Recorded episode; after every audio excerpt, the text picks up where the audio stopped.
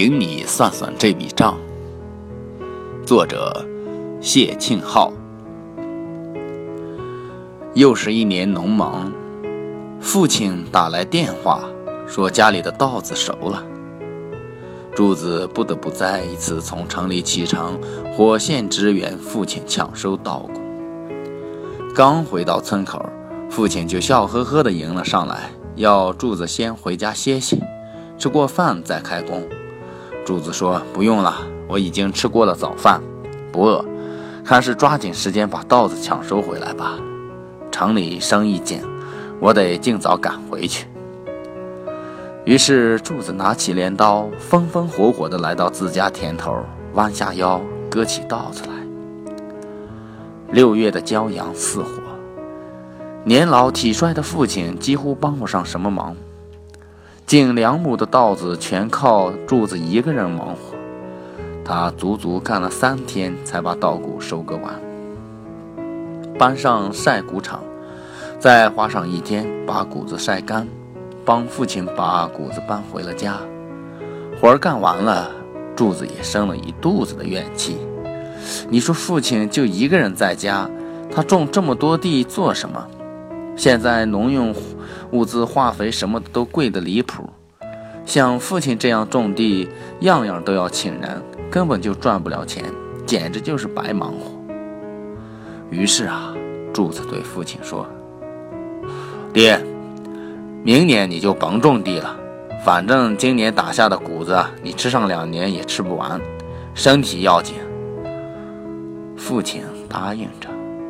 柱子也就放心的回了城。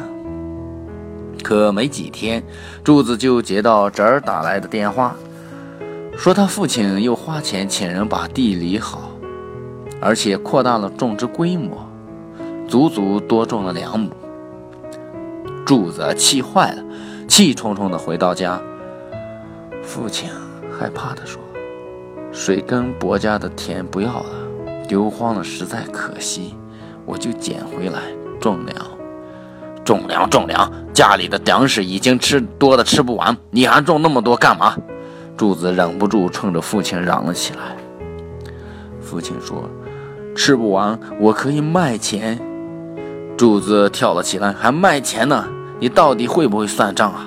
你种地简直就是亏本生意啊！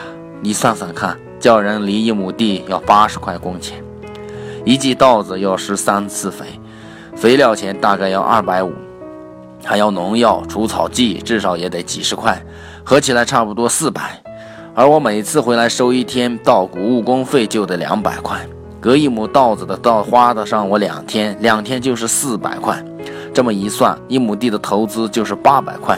你一亩地能打多少个谷子呀？父亲低声说：“人老脚不慢，管理不到位。”一亩也就打上个六七百斤，柱子说：“这就对了，一斤谷子一块钱，你每种一亩地就亏了差不多两百块钱，还种个什么劲儿啊？多种两亩你就多亏四百，怎么这账你也不会算呀？”父亲沉默了，低垂着头进屋，没多一会儿走了出来，拿了一沓子大票子递给柱子，柱子呆住了。爹，你怎么给我钱了？你回来一天误工费两百块，我一天补你三百，咱没觉得种地是亏了呢，反而是赚了。种一亩稻谷收收割的时，你要回来两天；多种两亩，你就得回来四天，爹就能多赚四天，能够见到你的日子呀。父亲颤抖着声音说：“柱子呆住了。”父亲这账居然可以这样算，不计金钱，只数日子。原来赚与亏之间就这么简单。他喉头哽咽着：“父亲，父亲！”声音激动但异常坚定地说：“爹，我保证以后多多回家，好好陪您，把欠您的账补回给您。”